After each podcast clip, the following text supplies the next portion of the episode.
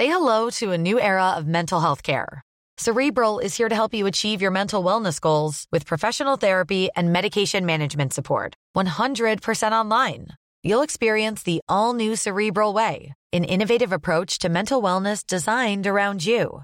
You'll get a personalized treatment plan from a therapist, prescriber, or both in a safe and judgment free space.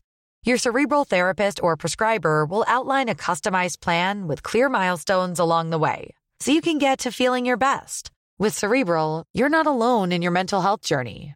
We're here to empower you to live a fulfilling life.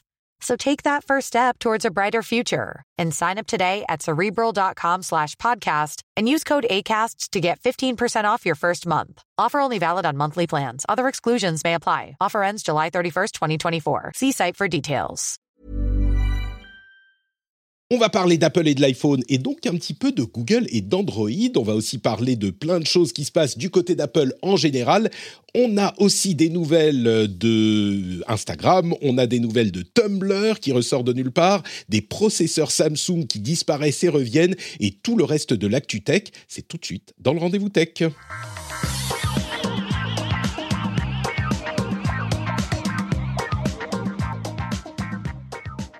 Bonjour à tous et bienvenue dans le rendez-vous tech. On est en janvier 2022, c'est le numéro 441 et je voudrais remercier les patriotes qui soutiennent l'émission Mathieu Fris, Benjamin Job, François Fabien Plateau, Jim Profit Pentax, Joël DKJ, Nolan, Kevin Charara, Patrick Isnot de Crypto Champion, I pretended him to be. Alors ce dernier, je crois que c'est quelqu'un qui pensait que je voulais défendre à tout prix les cryptos et qui finalement s'est rendu compte que j'étais complètement honnête, sérieux et euh, sans aucun biais. Donc merci à toi d'être devenu patriote, cher Patrick Isnot de Crypto Champion, I pretended him to be. Tu as rétabli la vérité et je t'en suis reconnaissant. Je suis également extrêmement reconnaissant aux producteurs Raph et Stéphane Lioret. Merci à vous deux qui avez trouvé le niveau secret. Et pour les patriotes, justement, on aura un after show où j'aimerais parler un petit peu non pas de politique, on pourrait, hein, mais j'aimerais parler du fait d'être un élu à l'ère de l'Internet. Dans l'after show, qui sera un bonus pour euh, le, les auditeurs qui payent pour euh, soutenir l'émission. Alors c'est pas moi hein, qui suis un élu, encore que euh, si je vous écoutais, je serais, je me serais présenté il y a longtemps pour le plus haut office de la République. Mais je crois que ça serait intéressant, quelques mois avant l'élection présidentielle, de parler un petit peu de comment ça doit se fonctionner euh, le fait d'être un élu d'un candidat à l'ère d'Internet et j'ai quelques réflexions que j'aimerais partager avec vous. Euh, on verra ce qu'on en dit tout à l'heure. En attendant, on a quand même un programme bien chargé et pour m'aider à le décortiquer, j'ai d'un côté Marion qui nous rejoint comme tous les mois. Comment ça va Marion? T'es en forme? Hello, hello. Bah oui, super. Euh, la, forme, il fait beau. être en bonne compagnie, tout va bien. donc très bien, ravi de vous retrouver toujours ravi d'être avec toi. Et on a aussi Ulrich, euh, que, alors je t'ai jamais appelé par Discord. Est-ce que ça veut dire que ça fait si longtemps que ça que tu n'es pas venu dans l'émission? Comment ça va, Ulrich? Bah oui, grosse panique, j'ai téléchargé Skype, je me suis connecté, j'avais tout mon mot de passe. Mais, euh, mais du coup, on, on s'est retrouvés. Et, euh, moi, je voulais pas dire que tu peut-être pas un élu, mais tu es peut-être l'élu. Hein. Ah, écoute, euh, oh. je dirais pas, je dirais pas jusque là. Euh, je crois même que certains ont tendance à penser que Patrick parle trop. Donc, je pense que ça pourrait pas être, tu vois, appliqué à des lus. On, on boit ses paroles. Euh, les auditeurs sont toujours heureux de l'entendre. Alors que là, parfois, quand je parle un peu trop, on me fait remarquer la chose. Bon, écoutez, on a un programme extrêmement chargé, donc on va se lancer tout de suite. Et je voulais commencer en parlant d'Apple et de l'application numéro un du moment, aux États-Unis en tout cas, qui s'appelle Locket, qui est assez maligne et que euh, j'aimerais évoquer. Mais avant ça, euh, je voudrais qu'on discute avec vous de Google. Parce que Google, il faut qu'on parle. Android dans l'eau, mais Google d'une manière générale, ça fait quelque temps que je vois, que j'entends des euh, grondements ici et là sur le net, aux États-Unis et ailleurs, euh, de gens qui disent Google, en fait, euh, bah, c'est un moteur de recherche. Un moteur de recherche doublé sur YouTube parce qu'ils ont réussi à en refaire un moteur de recherche aussi.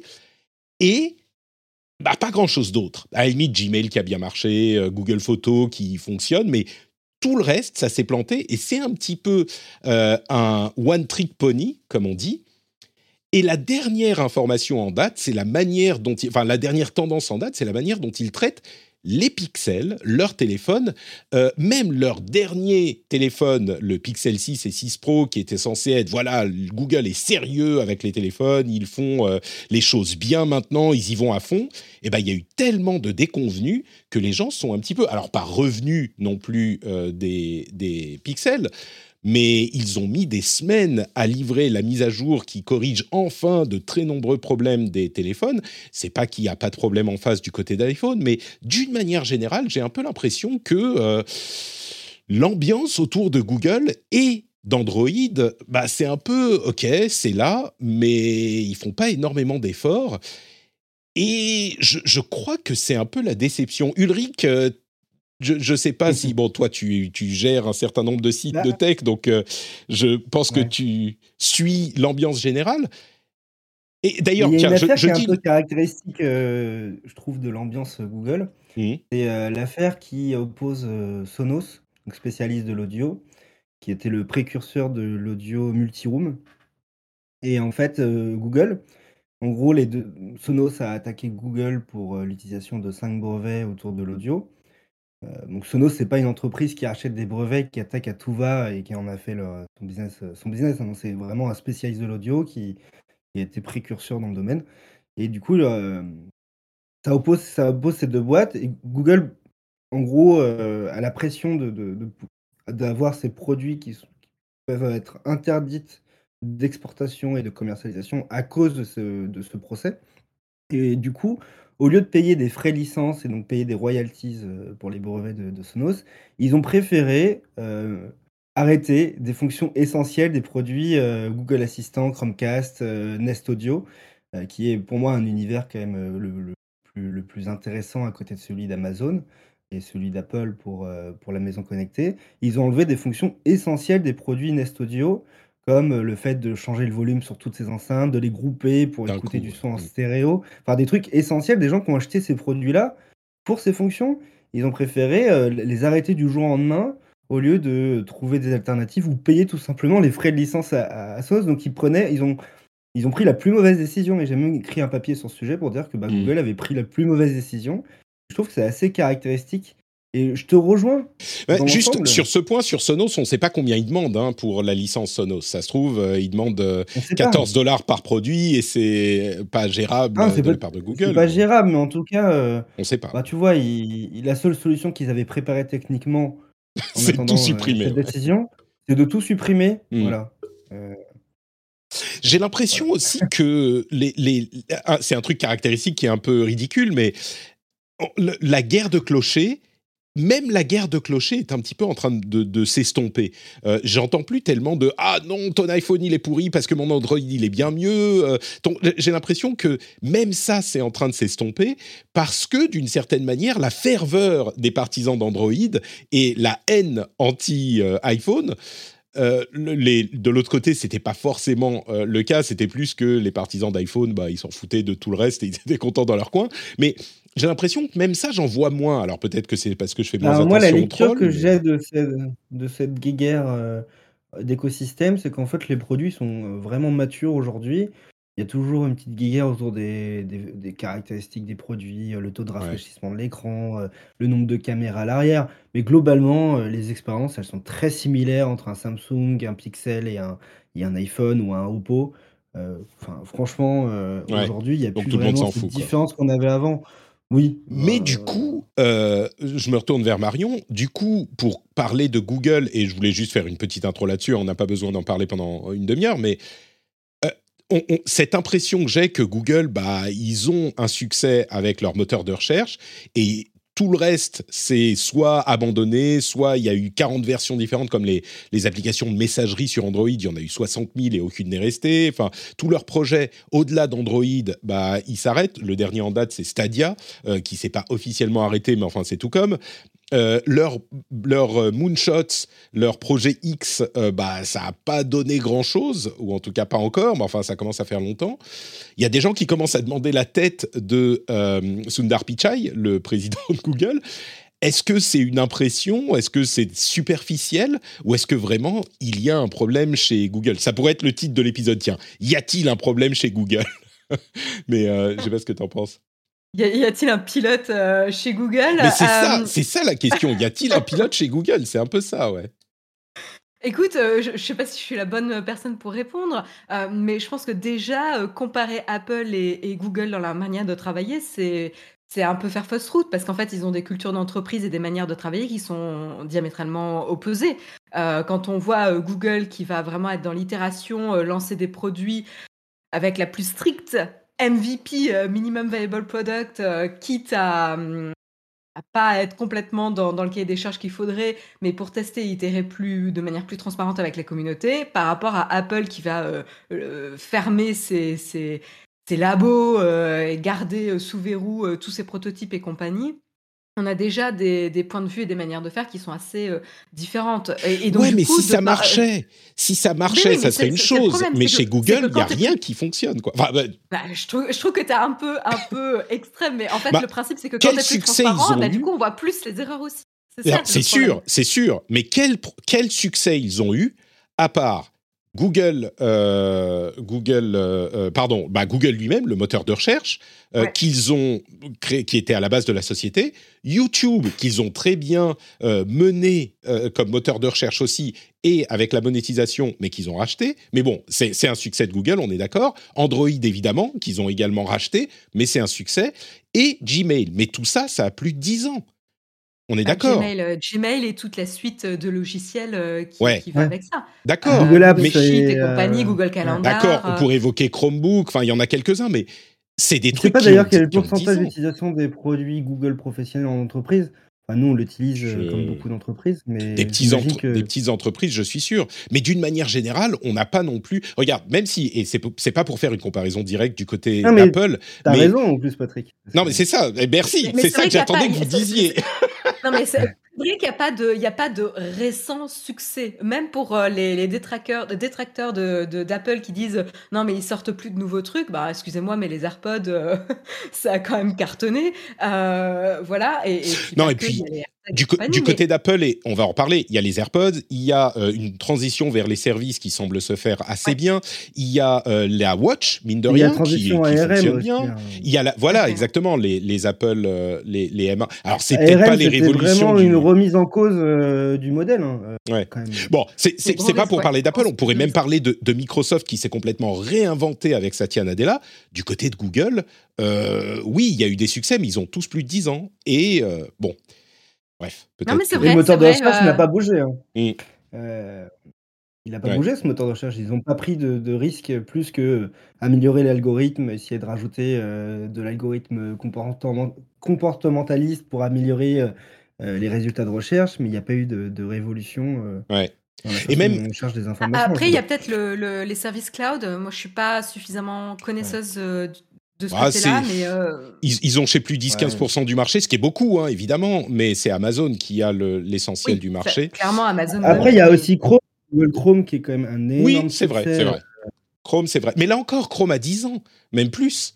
Euh, on, parlait dans la chatroom. Il y a euh, aussi euh, sous-jacentes qui sont mais Apple et Google participent aussi, les codecs vidéo, les trucs comme ça. Mais, euh, Alors, il y, a, y a Sedji qui nous dit Et les tablettes Android en ont pas Est-ce qu'on veut vraiment en parler bah, Il y a Android 12 il y a, y a, un, y a, y a 12 L qui pourrait. Android là, en 2022, on attend de voir. Ah, dans, dans, la chatroom, on nous parle aussi de, de Maps, mais là encore, c'est vieux. Bon, bref, on va pas faire toute l'émission sur Google, mais je pense que c'était intéressant. Il y, a un truc, y a un gros truc qui arrive. En tout cas, euh, c'est l'OS Android dans les voitures. Euh, dans quelques années, euh, ce sera l'OS majoritaire qu'on trouvera pour l'infodivertissement dans les voitures. C'est une extension du système Android, mais en tout cas, ils sont en train de prendre des parts de marché euh, bah, chez Renault, etc. D'accord.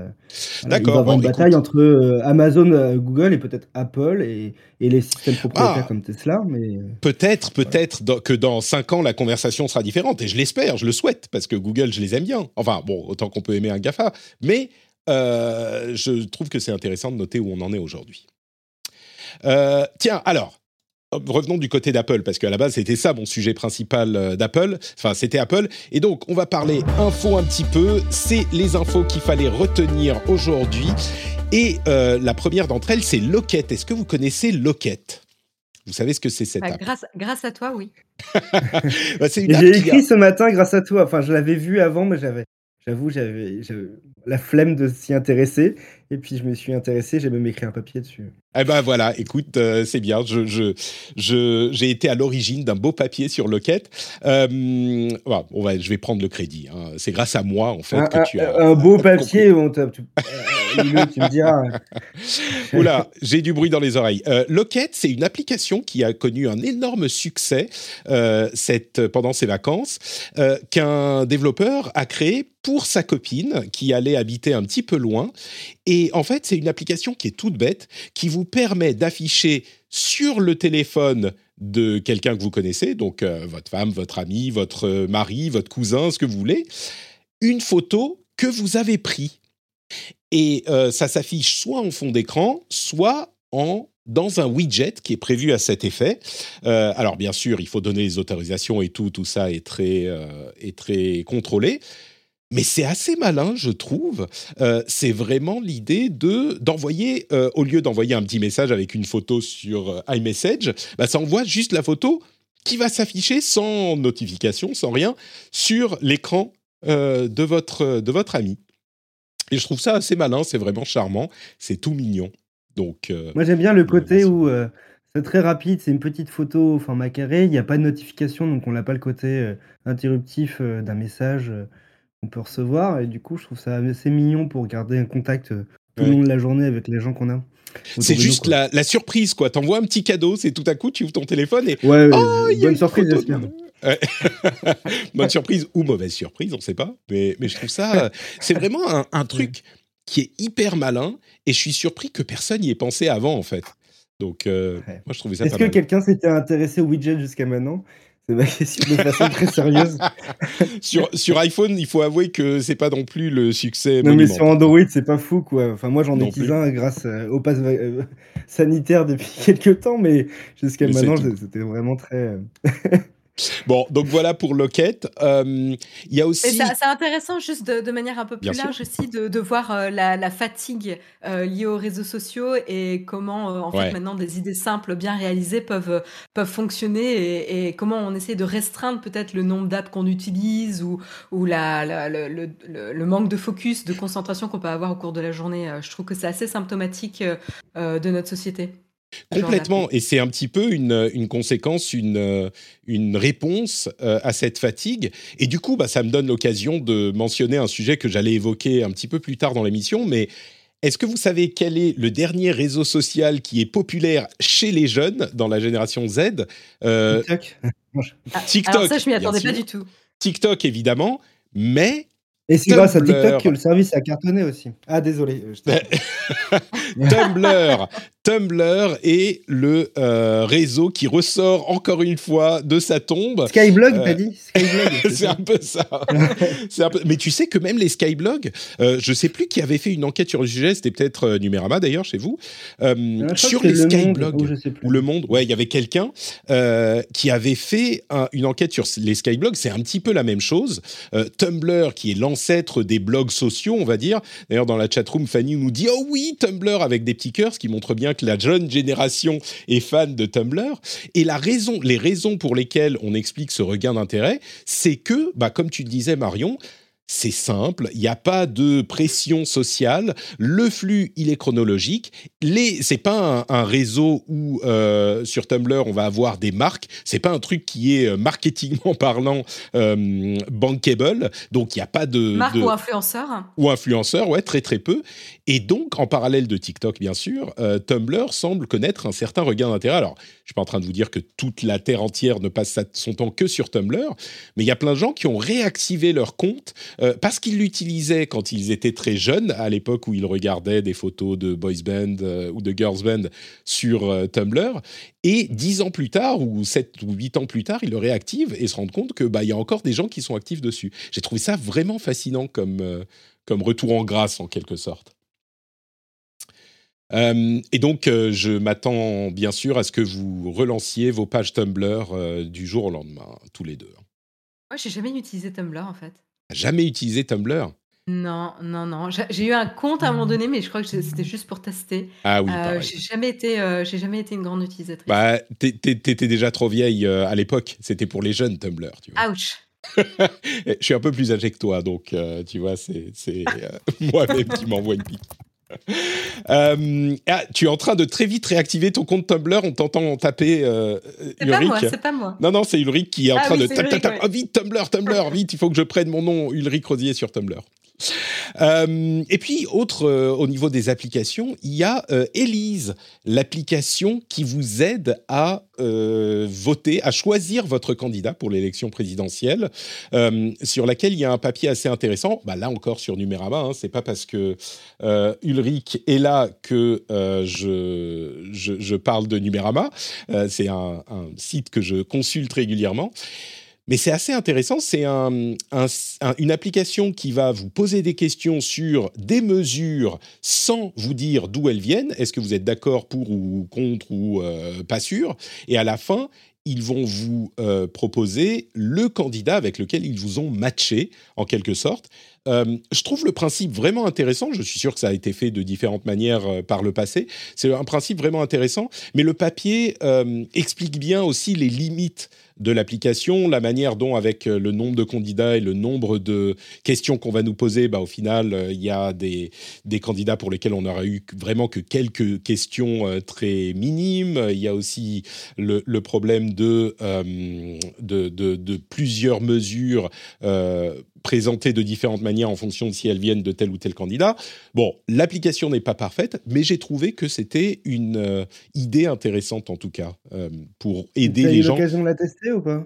Non, moi je ne l'ai pas euh, testé moi-même depuis la Finlande. Je, suis allé voter aux élections locales en Finlande il y a quelques jours. Donc ça c'est fait. Mais... Non mais j'ai eu l'occasion de la tester Elise. Et en fait je me suis aperçu que les résultats devenaient plutôt pertinents au-delà de 200 réponses, qui est quand même beaucoup de temps mmh. engagé. Avant, c'était un peu bizarre. Euh, ça commençait à ressembler quelque chose, à quelque chose par rapport euh, bah, à notre bord politique et ce que je voterais. Mais il y avait des incohérences et c'est vraiment à partir de 200 réponses que c'est devenu euh, plus proche de ce que, ce que j'ai. 200, ça fait quand même beaucoup, ouais, c'est sûr.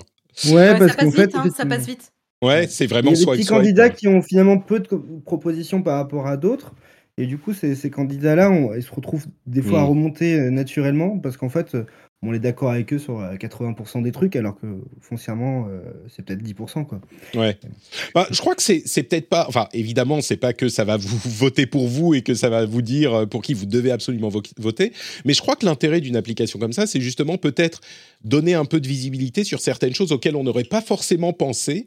Euh, et puis c'est une suggestion, tu vois, c'est une suggestion de présentation. c'est pas comme ça que tu vas forcément voter, mais je trouve que justement redynamiser un petit peu le, le, la, comment dire, euh, la civis, le civisme euh, des, des, gens au niveau de, des élections, c'est peut-être tout, tout, est bon pour pour faire ça. Donc je suis, je suis plutôt. Pareil, oui. En plus tu verras que chaque proposition, tu peux cliquer dessus et tu as quand même pas mal de détails. Euh, ça manque pour moi d'un côté, euh, c'est connecté à un média, un article de média euh, de confiance pour pouvoir avoir plus de précision. Mais en tout cas, le, le, voilà, je trouve ça, moi, moi, j'ai trouvé ça assez pertinent. Dommage pour les erreurs dans le développement parce que du coup, ça touche un peu la, la mmh. légitimité de l'app. c'est un peu dommage qu'ils aient fait quand même beaucoup d'erreurs un peu, un peu bah, stupide, il hein, faut le dire. Ouais. Mais c'est un petit groupe, hein. c'est un petit groupe de bénévoles, si je me trompe pas, euh, si je me souviens bien. Oui, c'est deux étudiants, je crois, ou quelque chose comme ça. C'est ça. Donc je crois que on, effectivement, il y a eu des erreurs, il y avait des problèmes de euh, si tout le monde avait le même euh, le même score, bah ils présentaient un parti en premier plutôt qu'un autre. je crois que ça a été développé avec un petit framework qui permet de développer à la fois Android et iPhone. C'est des frameworks qui demandent peu de connaissances en, développement, mais qui peuvent mm. amener à, à, faire des erreurs comme ça Bon, moi je trouve ça plutôt sympathique, mais parlons maintenant un petit peu plus d'Apple. Euh, les euh, Ah mais bien sûr, bien sûr. je... Tu sais, il faut, il faut m'interrompre. Il hein. faut juste me dire, Patrick, tais-toi. Maintenant, j'ai un truc à dire. Oui, mais bon, je veux pas en interrompre non plus en plein milieu d'une phrase. Euh, juste quand même, moi j'avoue quand j'ai commencé à l'utiliser, j'ai vu vite quand j'ai vite vu quand même qu'il y avait des incohérences et des problématiques sur la fiabilité des résultats. je pense que là où il y a En fait, je, suis d'accord sur l'intérêt d'Élise. Euh, je pense que ça, peut rendre euh, la, politique un peu plus ludique, un peu plus euh, digeste et, accessible au plus grand nombre. Et rien que pour ça, je pense que vraiment, il y a, quelque chose à, faire avec et à creuser. et je pense que j'aimerais bien aussi que certaines personnes se posent des questions sur comment rendre leur programme un peu plus lisible. Euh, parce qu'il y a quand même une vraie problématique là-dessus. Euh, la spécialiste de, de, l'interface, là, le cœur qui saigne un petit peu, on le, on non, le sent. mais c'est pas que l'interface, mais ne serait-ce que comment tu formules tes propositions euh, et, les rendre compréhensibles du grand public. Enfin, je veux ah dire, c'est quand même le rôle d'un politique. Euh, je veux pas voter pour quelqu'un dont je comprends pas les idées, hein, personnellement. donc, et, d'ailleurs, c'est très marrant parce que du coup, avec cette... ah désolé, je t'ai coupé. Non, non, vas-y, vas-y. Mais avec cette application, on, on, se rend vraiment compte de ceux qui ont un vrai oui. Euh, je trouve, programmes politiques comme euh, par exemple Anne Hidalgo, etc., de ceux qui en fait font beaucoup de, de, de euh, je trouve, de, de, déclarations, de rebond, enfin, ils rebondissent sur de punchline, mm. parce qu'on les retrouve dans l'application en tant que proposition, quoi. c'est assez, c'est assez marrant, quoi. Ça, tient pas debout, quoi. Tu sais, mais ok, tu veux faire ça, très bien, tu veux dépenser de temps pour ça, mais en fait, il est, tu le prends où l'argent, en fait? Donc il y a des choses donc déjà, moi, enfin, moi, j'ai eu plein de frustrations avec cette application, mais des bonnes frustrations. C'est-à-dire, mmh. j'ai envie d'en savoir plus sur les propositions. Je suis frustrée parce que même en cliquant plus, franchement, il y a certaines propositions qui sont super vagues et qui sont très difficiles à comprendre. Je suis très frustrée parce que si, par exemple, je dis pas oui ou non pour une proposition, mais en fait, je veux creuser plus pour pouvoir prendre ma décision, je peux pas. Du moment où je skip, je ne peux pas revoter plus tard sur ces propositions-là. Mmh. Pareil, la manière dont les scores sont affichés, franchement, il y a de quoi largement améliorer. Je veux dire, euh, mettre 100% quand je suis d'accord avec euh, une proposition de quelqu'un, juste parce que quand j'ai vu plus de propositions de l'autre et que j'ai dit un non, ça marche euh, moins bien, ça marche pas, quoi. Pareil, la fiabilité, l'indice de fiabilité, il est invisible. je veux dire, j'ai dû avoir Jérôme qui me disait qu'il y avait un indice de, fiabilité pour, pour, aller le chercher, quoi. Euh, donc, euh, donc, tu vois, ne serait-ce qu'en termes de hiérarchie d'information, il y a des choses à faire. Bon, évidemment, il y a les petits problèmes euh, d'ingénieurs. Après, je trouve qu'on a tiré très vite sur cette application parce que, bah, évidemment, ça parle de politique. Quand, et, quand on t'entend, on a l'impression que, que ça t'a pas. Enfin, t'es pas la dernière à tirer dessus quand même. Là, ça fait. Ouais, il y a plein, y a plein de choses qui pourraient être optimisées, mais le premier but qui est de déclencher de la curiosité sur le programme, les différents programmes présidentiels, ça marche. Mm. Euh, c'est-à-dire que je l'ai gardé sur mon téléphone avec les réserves que j'ai, mais que du coup, euh, j'en suis consciente. Mais du coup, ça me donne envie d'aller chercher plus loin euh, sur les différentes propositions des différents candidats, parce que j'ai vu que finalement, il y avait des propositions sur des candidats que je connaissais même pas, qui m'intéressaient. ça me donne envie d'aller creuser plus loin. Donc, je trouve que Donc le but est un peu atteint, quoi. Exactement, c'est valide. Mm. Après, je trouve qu'on a tiré très facilement sur cette application sur des problématiques euh, de confidentialité, etc. Je veux dire, dans l'application, à aucun moment tu as besoin de créer un compte, de te connecter ou quoi que ce soit. Euh, t'as pas besoin de donner euh, pour qui tu as voté aux précédentes élections présidentielles. Les seules choses sur lesquelles ça peut collecter, c'est en effet sur quelle proposition tu swipes et donner une tendance. Mais comme des sondages. Voilà, exactement. Enfin, il faut, faut arrêter de s'emballer pour, euh, pour pas mm. grand-chose. Euh, donc je trouve qu'on a, on a vraiment un peu accroché cette application au pilori, alors qu'en fait, euh, la, démarche derrière, elle est, elle est vraiment intéressante, avec évidemment toutes les réserves que j'ai déjà moi-même. Et puis on rappelle que c'est une toute euh, petite équipe. Il y a cinq ans, avec des sites internet qui faisaient la même chose. Il y avait un peu, un peu de ah, ça, je crois. Mais, mais, là, ça a l'air un petit peu mieux fait. Peut-être Elise 2027. Elise 2027, ça sera un petit peu, un petit peu plus réussi. Et il manque le parti animaliste pour terminer. Je, suis désolé, pour moi, c'est quand même. Je sais que c'est l'un de tes chevaux de bataille. Euh, donc, il n'y a euh, pas Hélène Thuy euh, en proposition et je trouve ça dommage, alors que ça parle des animaux, pour, par contre, de la cause animale. Il y, a pas mal de, de petites cartes. Euh, allez, quelques euh, infos sur euh, les projets d'Apple. L'iPhone 14 aurait sans doute, bah c'est encore un article Numérama, j'ai pas fait exprès, aurait sans doute non plus l'encoche des iPhones classiques, la petite encoche, le petit front là, mais deux poinçons, un oblong et un petit rond à côté. Moi, je me dis, bah, autant en faire un, un seul. C'est super moche d'en avoir deux, un rond et un, un, un, un, petit peu long. Je comprends pas pourquoi il ferait ça. Bon, bref, ça, ça serait l'iPhone 14. Euh, pour l'iPad Pro, le prochain iPad Pro, il serait en train de tester un logo Apple en vert pour pouvoir faire passer le MagSafe. Donc ça serait le logo Apple derrière qui serait plus en métal mais en vert pour faire passer les ondes de rechargement. On a aussi des infos un petit peu plus intéressantes sur ce casque de réalité mixée dont on n'en finit plus d'entendre des rumeurs. La dernière en date est que à cause de surchauffe et de problèmes de processeur, il serait en train de penser à décaler sa sortie, ou en tout cas son annonce, de cette année à l'année prochaine, donc 2023. Et les rumeurs euh, secondaires disent qu'il coûterait plus de 2000 dollars et qu'il aurait un processeur M1 Pro ou équivalent, ce qui est euh, pas hyper surprenant. Mais donc, il aurait un M1 Pro avec euh, en fait deux processeurs euh, à l'intérieur euh, et des lentilles de vue, enfin des verres de vue interchangeables sur le casque.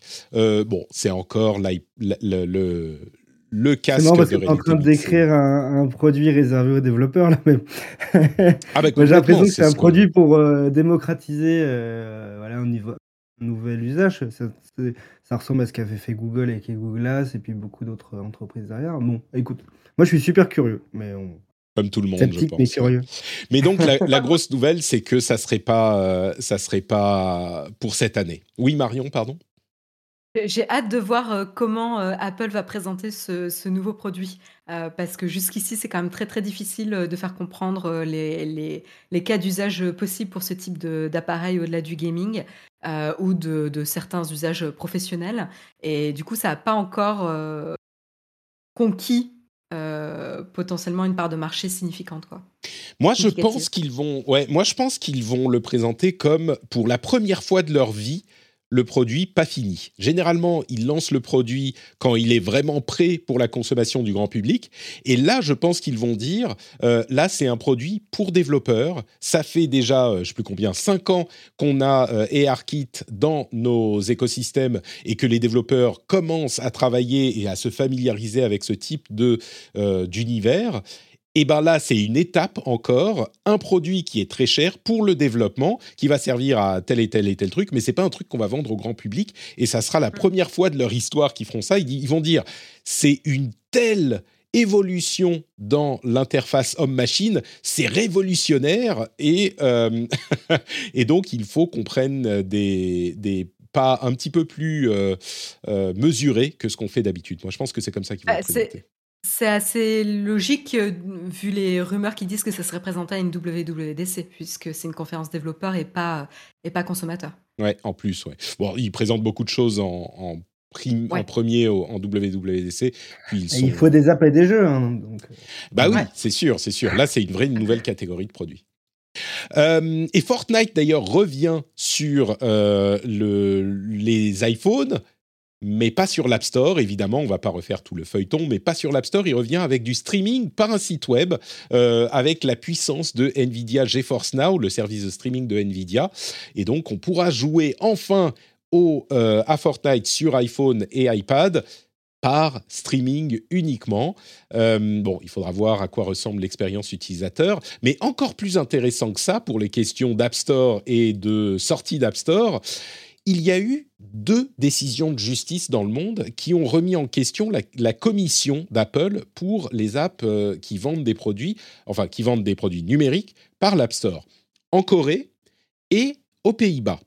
Et dans le cadre de la décision des Pays-Bas, c'est très spécifique. Hein, c'est pour les applications de rencontres uniquement euh, aux Pays-Bas sur l'App Store. Eh bien, Apple a mis à jour ses conditions d'utilisation pour les développeurs en disant, dans ces cas-là, sur l'App Store des Pays-Bas, il faudra développer, enfin, soumettre un nouveau binaire, euh, vous ne bénéficiez... Enfin, bref, le truc important, c'est que ils vont quand même collecter une commission sur les ventes qui seront, qui seront faites pour les applications en dehors de l'App Store, les, ventes, les applications qui n'utiliseront pas le euh, système de Apple, de système de paiement d'Apple.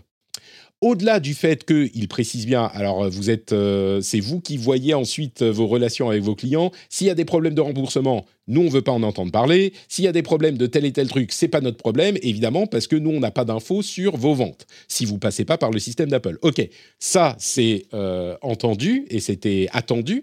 Mais en plus de ça, ils ont déclaré qu'ils prendraient quand même une commission sans donner le chiffre de la, commission. Alors, qu'ils prennent une commission quand même, on peut le comprendre, hein, ils ont quand même un écosystème euh, et du stockage et un App Store, enfin tout ça, bref, une commission, on pourrait le comprendre, sauf que Google, dans le cadre de l'affaire coréenne, a annoncé qu'il prendrait aussi une commission et que leur commission serait la même que si on faisait un achat par l'App Store réduite de 4%. Donc la même somme, c'est pas toujours exactement 30%, mais la même somme, moins 4%. Donc on économise en quelque sorte pour les développeurs 4% sur la commission, pour Google en Corée, euh, si on passe par notre propre moyen de paiement. Et vu tous les problèmes que ça peut poser de remboursement, de euh, problèmes euh, avec les clients, etc., évidemment 4%, ça vaut pas le coup. On peut imaginer que Apple suivra la même tendance, donc ils prendront 26% au lieu de 30 ou alors 11% au lieu de 15.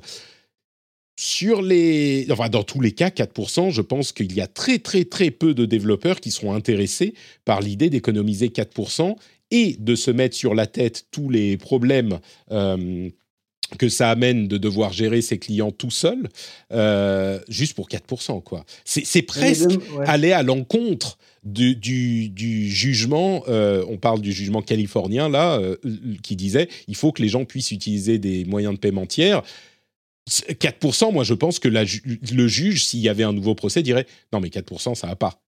c'est on est d'accord que c'est le début. Et moi, je serais content demain, par exemple, de pouvoir avoir le choix entre payé par, euh, par Apple ou payé par Orange ou payé, euh, il y a aussi des tiers de confiance aujourd'hui qu'on utilise, dans nos paiements au quotidien comme PayPal, comme, euh, la facture opérateur etc. qui derrière, peuvent gommer ce côté, ce côté confiance et prise de risque. C'est sûr, mais le je pense qu'il y a beaucoup de gens qui aimeraient bien. Le truc, c'est qu'Apple, évidemment, n'a aucun intérêt à laisser ça passer, et c'est même plus qu'ils traînent des pieds, là. C'est Le problème, c'est tout ce qu'ils peuvent pour le rendre, ils, disent ouais, techniquement on le laisse, on, laisse les gens utiliser un autre moyen de paiement, mais enfin dans la pratique, je crois que personne ne, va le faire euh, sous ces conditions. 4%, c'est, comme on dit dans la chatroom, c'est la mauvaise foi ultime. Euh, et, et c'est pas surprenant. Mais en même temps, c'est un petit peu, je sais pas. Je trouve ça. On verra, euh, c'est que le début. Mmh, c'est que le début, ouais. Euh, Marion, tu penses que c'est les 4%, c'est honteux ou c'est enfin normal et honteux à la fois? Ça peut être les deux, j'imagine.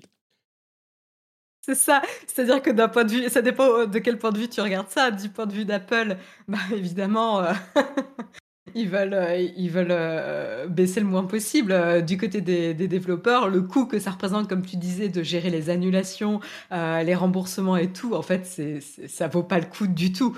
Voilà, pour, pour avoir testé, m'être plongé dans, dans les, les, principes d'abonnement et de remboursement dernièrement pour mon boulot, je peux te dire que clairement, on est bien content que ça soit géré par Apple. Hein. Ouais, on est d'accord. Mais donc, ce qui me, ce qui me surprend, ou ça devrait pas, mais ce qui me, me, choque un peu, c'est que c'est, pour moi, c'est, vous savez, on parle de, fraude fiscale quand, ou, d'évasion fiscale quand, ou, d'optimisation fiscale. En fait, l'optimisation fiscale, c'est juste suivre les règles à la lettre. Et puis, bon, même si c'est pas hyper euh, moral, on va le faire quand même parce qu'on suit les règles. Là, c'est exactement ça. Et bon, Apple, ils sont pas euh, étrangers à l'optimisation fiscale aussi, mais c'est vraiment genre, ah, vous avez dit qu'on doit, euh, il y a des problèmes. 30%, c'est trop lourd pour les développeurs, donc on doit les laisser utiliser un autre moyen de paiement. Bah ok, on va leur laisser utiliser un autre moyen de paiement, mais on va quand même prendre 30%. Parce qu'en pratique, c'est ça. C'est que les 26% plus les prises de tête pour tout le reste, c'est équivalent à 30%, on va dire, même peut-être plus. Donc en pratique, ils prennent toujours à peu près la même somme, c'est le même euh, poids sur les développeurs. Et, c'est tellement on suit la lettre du truc, mais pas son esprit. Euh, si j'étais la juge, je, me souviens plus de son, de son nom, je, suis désolé, mais si j'étais la, juge et que je reprécise, hein, ça c'est aux Pays-Bas qu'Apple a appliqué cette règle, mais si Apple applique les mêmes règles suite à la, à la fin de l'appel euh, de la chose et qu'ils appliquent les mêmes règles, moi, si, si je suis la juge, c'est, enfin, je sais pas, amende directe et euh, euh, reprécision. Oui, mais ça va sûrement être retoqué. Hein. Patrick le justicier. Ouais, mais parce que tu sais, c'est vraiment. Non, mais c'est vrai que ça ressemble à du foutage de gueule. C'est vraiment du foutage de gueule. C'est du foutage de gueule. Et je suis complètement réceptif à l'argument que Apple doit pouvoir protéger son business model sur l'App Store et dire ils ne doivent pas euh, accepter les paiements tiers. Je pense qu'il y a un vrai argument logique et cohérent à faire là-dedans. Et moi, je serais, je, sais pas de quel côté je tomberais, euh, mais mais il y a vrai, un vrai argument pour ça, et je peux tout à fait le comprendre. Mais à partir du moment où le jugement a été rendu, bah c'est terminé. Enfin bon, il y a un appel, etc. Mais dans en, aux Pays-Bas, c'est pas le cas. À partir du moment où le jugement a été rendu, euh, bah il y a un jugement qui a été rendu. Et je précise encore hein, une dernière fois, c'est Google en Corée qui a appliqué les 4% de réduction. Apple, on ne sait pas encore euh, le montant de leur, de leur commission. Ça se trouve, ils vont le faire euh, avec un truc très raisonnable, genre euh, on enlève 15%, on, on c'est la moitié du, du, du, de la commission, ou c'est 10%, ou ce que c'est. Ça me paraît peu probable, mais on verra. un truc hyper important aussi que je voulais vous dire qu'il ne faut surtout pas rater dans l'émission, c'est que les auditeurs peuvent soutenir l'émission sur patreon.com slash rdvtech. Vous pensiez pouvoir passer ce petit moment promo mais je vous ai eu en le déguisant un petit peu. La mauvaise foi du côté du rendez-vous tech, on n'y est pas étranger non plus. Euh, et maintenant que je vous ai attrapé, que je vous ai euh, capturé, eh bien, euh, je peux vous dire que le rendez-vous tech existe grâce notamment au soutien de ses auditeurs. Et que euh, c'est de ce, cette manière que j'ai lancé l'émission je me suis lancé en professionnel et que c'est encore aujourd'hui le revenu principal de l'émission et que c'est vous, vous, oui, là, qui êtes dans le métro, dans la voiture, en train de faire le ménage, vous qui pouvez choisir de soutenir le rendez-vous tech sur Patreon. Si vous faites ce choix, bah, évidemment, vous avez des bonus incroyables comme les timecodes dans les notes, vous avez des bonus en fin euh, d'émission et puis des éditos régulièrement et plein de bonus cool, mais surtout, vous avez le plaisir de savoir que vous soutenez une émission que j'espère vous appréciez. Et ça, messieurs, dames, ça n'a pas de prix. Enfin, si, ça a un prix, un prix minime. Genre, à partir de 1 euro, vous pouvez soutenir l'émission. Donc ça, votre fierté, votre euh, soutien, votre euh, euh, courage, oui, je le dis, votre courage, il a un prix. C'est 1 euro par semaine pour soutenir le rendez-vous tech, le podcast que vous appréciez. Je vous remercie tous et toutes de soutenir cette émission. Say hello to a new era of mental health care. Cerebral is here to help you achieve your mental wellness goals with professional therapy and medication management support. 100% online. You'll experience the all new Cerebral Way, an innovative approach to mental wellness designed around you. You'll get a personalized treatment plan from a therapist, prescriber, or both in a safe and judgment free space. Your cerebral therapist or prescriber will outline a customized plan with clear milestones along the way so you can get to feeling your best. With Cerebral, you're not alone in your mental health journey. We're here to empower you to live a fulfilling life. So take that first step towards a brighter future and sign up today at cerebral.com slash podcast and use code ACasts to get 15% off your first month. Offer only valid on monthly plans. Other exclusions may apply. Offer ends July 31st, 2024. See site for details. Life is made up of many gorgeous moments. Cherish them all, big and small, with Blue Nile. Whether it's for yourself or a loved one, Blue Nile's unrivaled selection of expertly crafted fine jewelry and statement pieces help make all your moments sparkle. Blue Nile's experts are on hand to guide you, and their diamond guarantee ensures you get the highest quality at the best price. Celebrate a life well lived in the most radiant way and save up to 30% at BlueNile.com. That's BlueNile.com. Alors, euh, on pensait en avoir fini avec Facebook, avec Instagram, tout ça. Ça a fait tellement de scandales que, évidemment, personne ne va continuer à utiliser ces applications. vous savez quelle est l'application la plus installée cette dernière année dans le monde entre Apple et Google? C'est pas TikTok. Instagram? C'est Instagram, exactement. Chapeau quand même. Hein. C'est dingue, hein C'est dingue. C'est. Bah, ils, ont, ils ont fait le truc. Enfin, je veux dire, pour l'instant, les stories. Puis, bah, regardez aujourd'hui sur Instagram, il y a cinq produits différents dessus ou quatre produits mmh. différents. J'ai arrêté de les compter. Hein. Ouais, ouais, il y a les, enfin, les photos classiques, les stories, les euh, reels, les vidéos. Enfin, il y a, il y a mille choses différentes. les trucs, on est d'accord. Moi, je me suis perdu maintenant. Tout, ce qui est pour le shopping. Euh, ouais, ouais, ouais, Donc bon, c'était un truc euh, intéressant à noter. Oui, bah Instagram, on n'en a pas fini. Est-ce que vous connaissez justement le produit, le projet Buy Nothing? On n'achète rien. Est-ce que vous connaissez ce projet? Non, pas du tout. pas du tout non plus. Alors, c'est un projet euh, qui est né en 2013 sur Facebook, qui est alors un projet, disons que c'est un groupe de gens qui s'est dit bon bah on va arrêter d'acheter des choses. Et donc on va créer un groupe où les gens peuvent donner ce dont ils n'ont plus besoin à leurs voisins, à leurs amis, etc. Et c'est euh, un truc qui a grossi sous ce nom Buy Nothing et euh, qui s'est répandu sur Facebook comme une traînée de poudre. Euh, il y a aujourd'hui 7000 communautés Buy Nothing sur Facebook qui s'étendent dans, dans, le monde entier. Et donc, c'est un truc de partage, enfin d'échange, ou même pas d'échange, de... C'est comme Give, non? Un petit peu, ouais, un petit peu. Et là où c'est intéressant, c'est qu'on va se dire ah ben voilà Facebook, euh, c'est très bien, ça, a permis, enfin c'est très bien, ça a au moins permis de faire ça, c'est euh, une un moyen de diffuser ce genre de choses, etc. Effectivement, sauf que là où ça devient vraiment intéressant, c'est pas juste pour parler de Buy Nothing que, que je vous évoque ça aujourd'hui.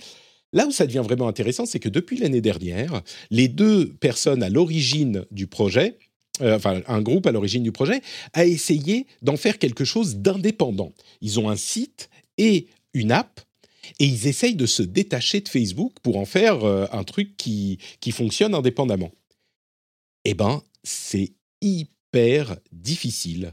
Et c'est pas si surprenant parce que Facebook euh, amène toute une infrastructure, une moyen de communiquer, un accès à énormément de monde. Mais quand on essaye de s'en détacher, eh ben ça fonctionne pas vraiment. Euh, alors, ils ont d'autres problèmes. Hein. Ils ont euh, des, c'est un, truc compliqué de lancer une plateforme d'échange ou même de don de ce type. Mais ce que je trouve vraiment intéressant, c'est à quel point le fait de vouloir se détacher de Facebook, eh ben en fait, ça marche pas comme ça. Parce que les 7000 groupes indépendants là de Buy Nothing, comment on fait pour leur dire ah bah venez sur l'app et puis les gens qui passent leur vie sur Facebook ils n'ont pas envie d'aller sur une autre plateforme etc euh, etc c'est hyper compliqué. Donc c'est encore une fois un exemple de pourquoi à quel point euh, Facebook est sticky. Euh, Facebook, il est difficile de s'en détacher, même pour des projets comme ceux-là, qui connaissent un grand succès et qui sont en plus, j'aurais même tendance à dire qu'ils sont sur une, sur une voix qui est presque en opposition avec Facebook, euh, philosophiquement, j'ai l'impression. Donc voilà, Buy Nothing, euh, c'est pas forcément le plus gros succès de l'histoire, malheureusement. C'est hyper intéressant euh, de voir combien c'est complexe de, construire une communauté, parce qu'en fait, Buy Nothing, en fait, ça ne compte que sur la communauté. Euh, et donc, la problématique de l'expérience d'une communauté, elle est super complexe. Regarde Facebook, euh, Reddit, euh, ce genre de choses. je dis pas Twitter parce que c'est pas vraiment, c'est pas exactement la même chose. et donc, ouais, leur, leur, problème, c'est pas de permettre à des gens d'échanger, c'est juste déjà de commencer à avoir cette communauté. C'est de construire la communauté, la plateforme, ouais. Pardon, vas-y, Moi, je vois l'autre difficulté de ce type de, de projet, c'est de construire quelque chose basé sur une plateforme est finalement fermé. Et c'est vrai que euh, c'est des vraies questions qu'on se pose en tant que média, hein, de la distribution de son contenu. Quand on dépend, par exemple, euh, à 90% de TikTok ou de, ou de Snapchat ou de Instagram pour euh, toucher sa communauté, on est dépendant de toutes les prises de décision dans lesquelles on n'a aucun mot à dire sur l'algorithme d'apparition de, contenu, la popularité d'une application. Donc derrière, on, on peut faire du transfert euh, de communautés, essayer de développer plusieurs communautés. On c'est beaucoup d'énergie dépensée pour développer du contenu. Enfin, moi, moi j'ai créé des médias qui sont multi-canaux, mais par exemple, je sais que que bon, quand on a une chaîne YouTube et, ou un Twitch, c'est très difficile des fois d'essayer de, partager l'énergie entre plusieurs canaux et de se mmh. dire, bon, je suis dépendant de cette plateforme. Hein. YouTube, ah typiquement, c'est un risque, je me dis, qu'est-ce que ça va valoir YouTube dans 5 à 10 ans? Si Google continue à, échouer autant, à faire évoluer leurs produits. Enfin, c'est vrai. Mmh. Aujourd'hui, ils ont essayé plein de trucs. Les stories... à la merci de, leur, de leurs règles aussi. Hein. C'est toujours les stories, c'est une horreur sur YouTube. Hein. Je veux dire, ils ont raté hein, pour le moment. Les shorts, oui. Mmh. Ouais, les shorts, pardon. Ouais. vous avez raison. Je, enfin, je, moi, ça me, ça me, c'est quelque chose à la fois, je trouve hyper bah intéressant parce que c'est un accélérateur, mais de l'autre côté, c'est un risque, un risque très important aussi. Là, c'est vraiment, euh, comment dire, euh, un, bon exemple parce que c'est un mouvement qui a connu un grand succès. Euh, sur une plateforme et comment l'exporter ensuite. je trouve que ce que disait Marion était très juste. Le, succès de Facebook, c'est pas le contenu, c'est la plateforme et la connexion entre les gens. Ce qui leur, ce qui est leur force, c'est le, le, le, graphe, le, graphe social. Et du coup, ton idée, elle peut être super bonne. Le, le problème, c'est pas ça. Le problème, c'est que tu n'as pas le graphe social. Et c'est ce à quoi est confronté aujourd'hui By Nothing. Alors, peut-être qu'ils vont réussir à construire quelque chose, parce que c'est pas impossible non plus, mais c'est vraiment notable cette difficulté de se sortir euh, de, l'écosystème existant. Mm. Bon, on dit beaucoup de mal de euh, Google, euh, Google et Amazon et, et Meta et tout ça je me suis dit qu'il faudrait peut-être un petit peu contrebalancer la chose en disant un peu de bien. Et donc, j'ai noté cet article euh, du Wall Street Journal où ils expliquent qu'il euh, y a quatre sociétés de la tech, euh, quatre des GAFAM, Alphabet, donc Google, Amazon, Meta, donc Facebook, et Microsoft, donc Apple n'est pas dans le lot, qui ont posé tellement de fibre optique sur des câbles sous-marins intercontinentaux qu'ils ont augmenté la capacité du réseau de 41% rien qu'en 2020 en réduisant les coûts de communication.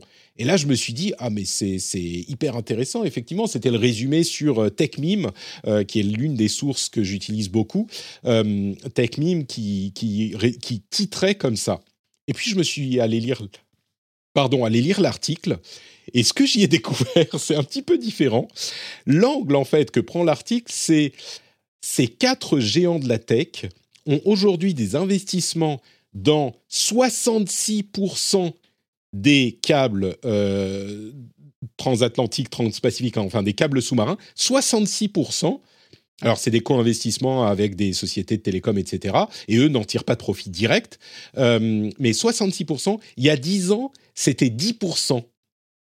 Donc, ça veut dire que en, en, 10 ans, ils ont créé un autre domaine en plus pour lequel on doit s'inquiéter de l'omniprésence des euh, géants de la tech. C'est celui... Ils n'ont pas le choix. Hein. Bien sûr, tu as raison, mais... Des histoires de peering, etc. Enfin, je veux les opérateurs, ils peuvent leur euh, fermer le tuyau.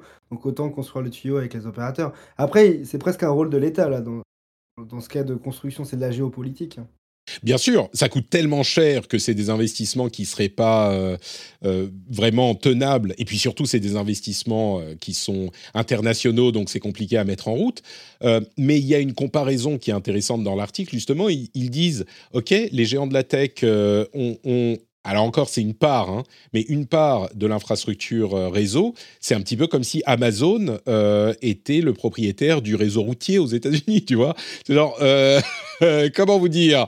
C'est, ça pourrait peut-être poser un problème à un moment. évidemment, il y a beaucoup de raisons pour lesquelles ils sont mis à faire ça, et l'une des raisons, c'est que ça n'allait pas assez vite pour suivre la capacité, les, les, besoins de capacité croissants du net, et donc ils en, gros, c'était un peu bon, bah, we'll do it ourselves, on va le faire nous-mêmes, euh, fuck tout le monde, on va mettre des câbles nous-mêmes parce qu'on a besoin pour notre business.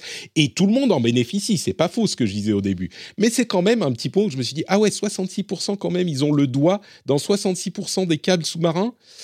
Entre parenthèses, les câbles sous-marins, c'est par là que passe tout le trafic du monde, hein, ou genre 90% du trafic du monde. Donc c'est important. Non, mais c'est clair qu'il y a de quoi faire grincer les dents quand même. Hein. On est d'accord. Euh, alors, vous avez suivi cette histoire incroyable de Samsung euh, qui, a, qui devait annoncer son processeur. Vous avez vu ça ou pas? C'est génial. Ils l'ont fait ce matin. Ils l'ont fait enfin. Génial, Mais alors, ce qui s'est passé la semaine dernière. C'est un peu bizarre, mais peut-être quelqu'un a oublié le rappel. Hein, mais c'est exactement ça. Samsung devait avoir une conférence en ligne, hein, streamée, euh, pour annoncer leur nouveau processeur Exynos, qui est un processeur qu'ils conçoivent eux-mêmes, le Exynos 2200, qui est un processeur mobile qui était assez important, qui est assez important, parce qu'il inclut un coprocesseur graphique développé par AMD, qui est un spécialiste des coprocesseurs graphiques euh, sur les ordinateurs euh, traditionnels, et qui donc devait avoir des capacités graphiques bien supérieures à ce qu'on connaît aujourd'hui sur les, appareils mobiles. Et donc, selon le marketing de Samsung, ça devait amener la puissance des graphiques de, des jeux euh, des joueurs traditionnels sur mobile. Bon, ok. Là, l'annonce était censée arriver le 11 janvier. Et le 11 janvier, donc la presse euh, tech euh, se réveille, va sur les sites de Samsung, sur la chaîne YouTube, sur la chaîne Twitch, et il n'y a rien. Le, le, le, site de Samsung, la section communiqué de presse, il n'y a rien. Il n'y a, a, juste pas de conférence, il n'y a pas d'explication, il y a juste la conférence qui est oubliée. Et il n'y a eu aucune explication à ça. Euh, quelques heures après, le lendemain, Samsung a dit Oh, euh, on, va, on va faire une annonce un peu plus tard. Mais genre, le jour même, c'était. et il l'avait annoncé, la conférence. Ils avaient dit Ah, tel jour, rejoignez-nous pour. Et il n'y avait rien. Et, c'est ah, donc le grand mystère, parce que c'est pas un truc. Ça fait trois ans qu'ils ont annoncé ce partenariat avec AMD, quoi. Hmm. De trois ans. Ouais. 2019.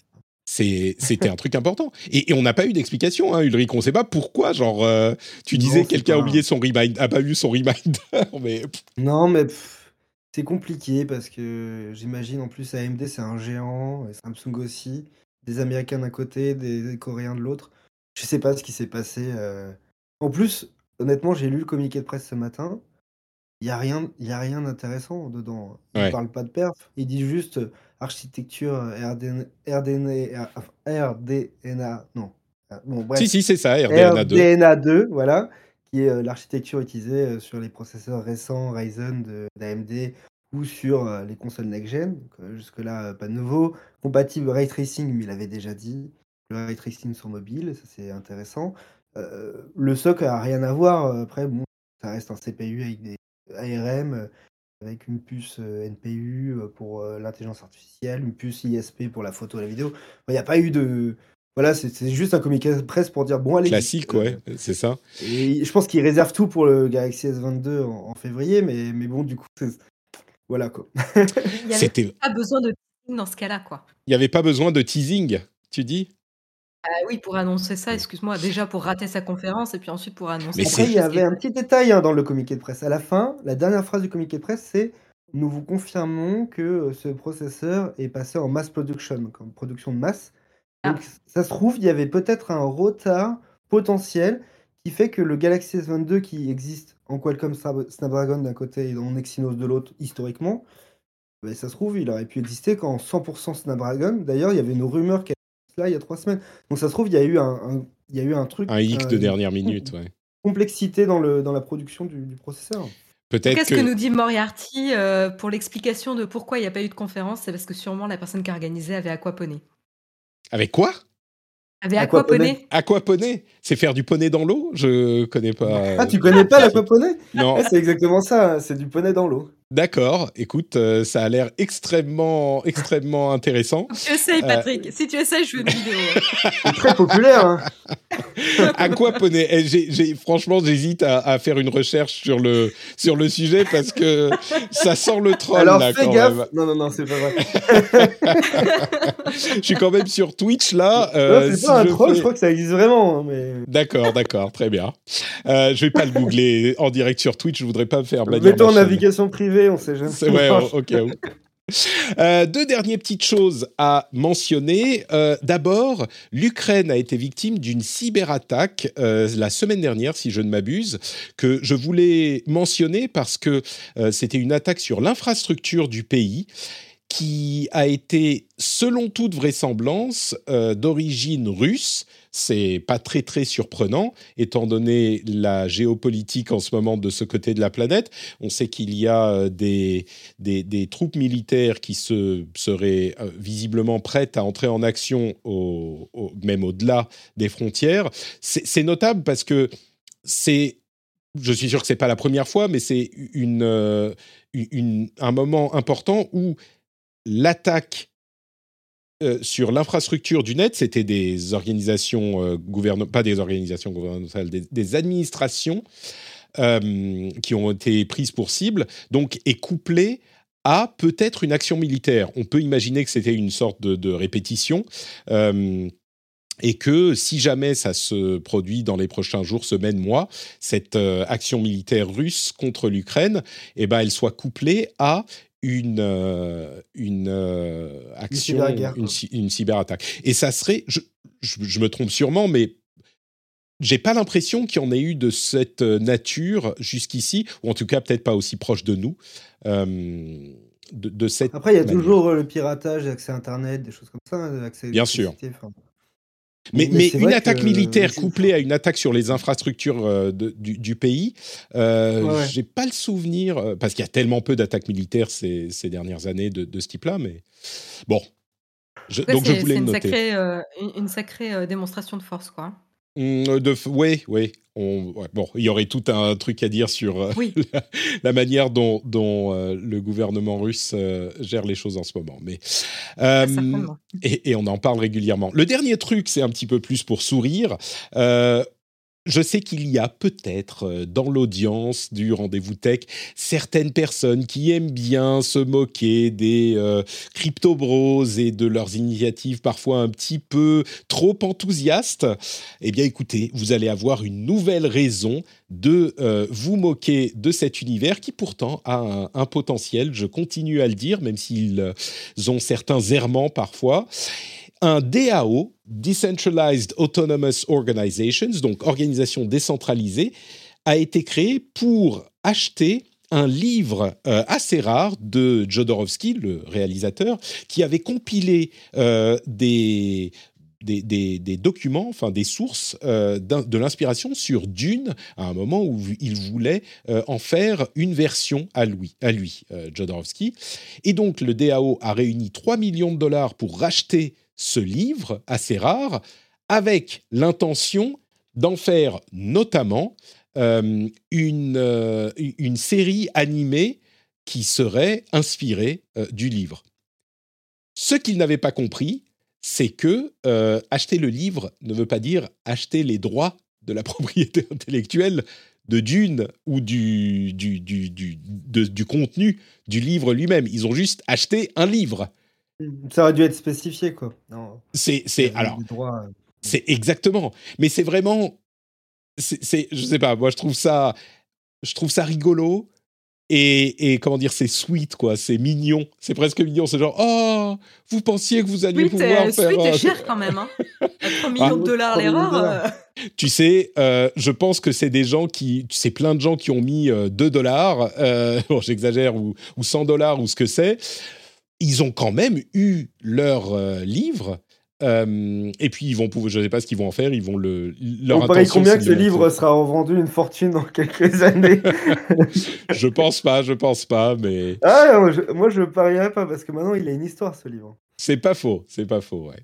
c'est vrai, c'est vrai. Et ça, ça, posera des questions sur euh, la, la, manière dont l'argent sera réparti plus tard. mais mais je trouve ça quand même mignon, quoi. Il y a une blockchain derrière, euh, il sera réparti, hein, l'argent. Il sera, oui, oui, bien sûr. Euh, mais bon, bref, voilà, c'est l'un des rares exemplaires du, euh, du, du c'est un petit peu le, comment on appelle ça, le, comment ça s'appelle, pas les, les, les livres d'inspiration, Pitchbook, pas de Pitchbook, Pitchboard, non, quelque chose board, inspiration board. Moodboard Moodboard, voilà, c'est le moodboard de Dune de Jodorowsky. C'est un peu ça. Et surtout que c'est pas le seul exemplaire, comme tu l'as dit, c'est une des rares copies. Il y en a une dizaine a priori de ce qu'ils oui. Ouais. Après, s'ils peuvent euh, les compter, quoi. Vous rigolerez moi, moins. Je regarde ça avec un œil, euh, un œil Vous rigolerez moins quand, euh, quand Dune sera redevenu hyper populaire avec la, suite de films de Villeneuve, euh, quand il en aura fait 10, et que ce livre deviendra l'une des rares versions euh, différentes possibles de Dune, et que ça sera comme le MCU, mais en plus cher, et qu'ils le revendront à 3 milliards. Là, vous rigolez. c'est le livre de Dune le plus connu maintenant. Voilà. Chez nous. T'as vu le, as vu le commentaire de Captain Stupid? Moi, j'ai acheté une BD Star Wars il y a deux ans et Disney n'a pas voulu que je fasse une trilogie reboot. Mais c'est exactement ça. C'est exactement ça leur truc. C'est tellement genre. Oh. Bon, on, tape.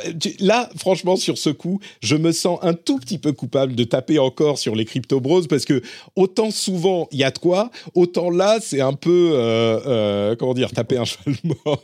Là c'est facile, ouais. C'est un, peu facile. il va en avoir plein des histoires marrantes comme ça, mais bon, ça fait rigoler, c'est cool. Ça fait rigoler. voilà, un petit peu de légèreté pour finir cette émission à laquelle je vous remercie très chaleureusement d'avoir participé tous les deux. C'était un moment privilégié, unique que je voudrais revendre en NFT, mais euh, je devrais vous reverser des euh, commissions pour ça. et ça, oui, il en est hors de question. Donc, pas de NFT euh, de ce moment qu'on a partagé. Il sera accessible à tous librement, sans DAO et sans crypto.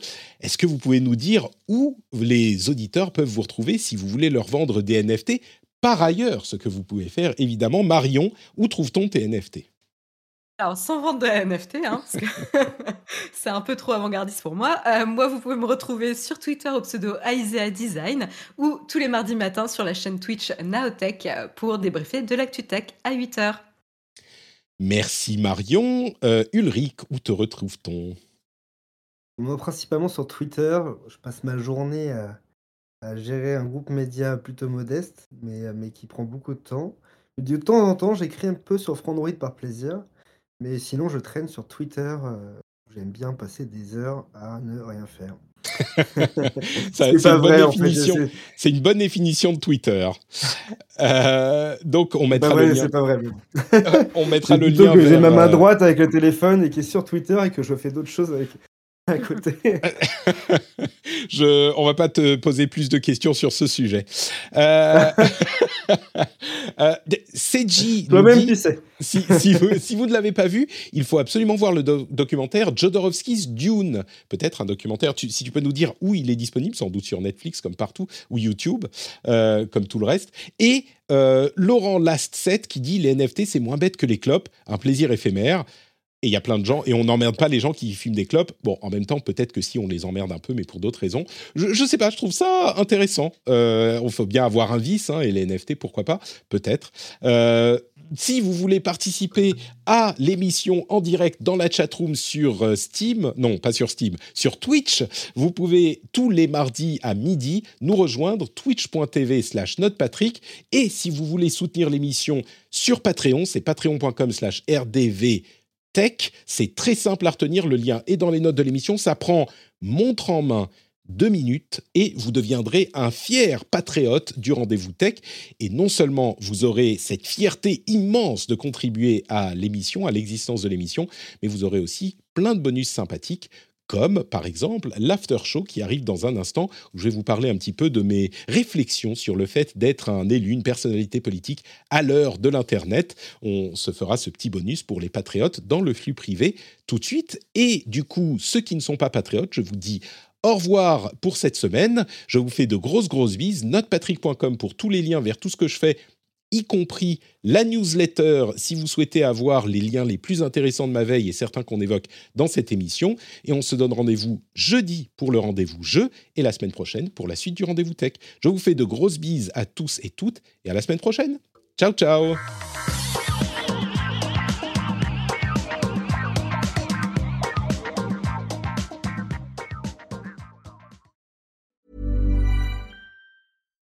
Botox Cosmetic, out of botulinum toxin A, FDA approved for over 20 years. So, talk to your specialist to see if Botox Cosmetic is right for you.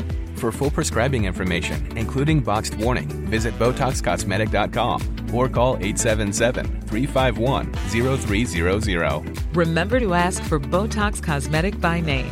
To see for yourself and learn more, visit BotoxCosmetic.com. That's BotoxCosmetic.com.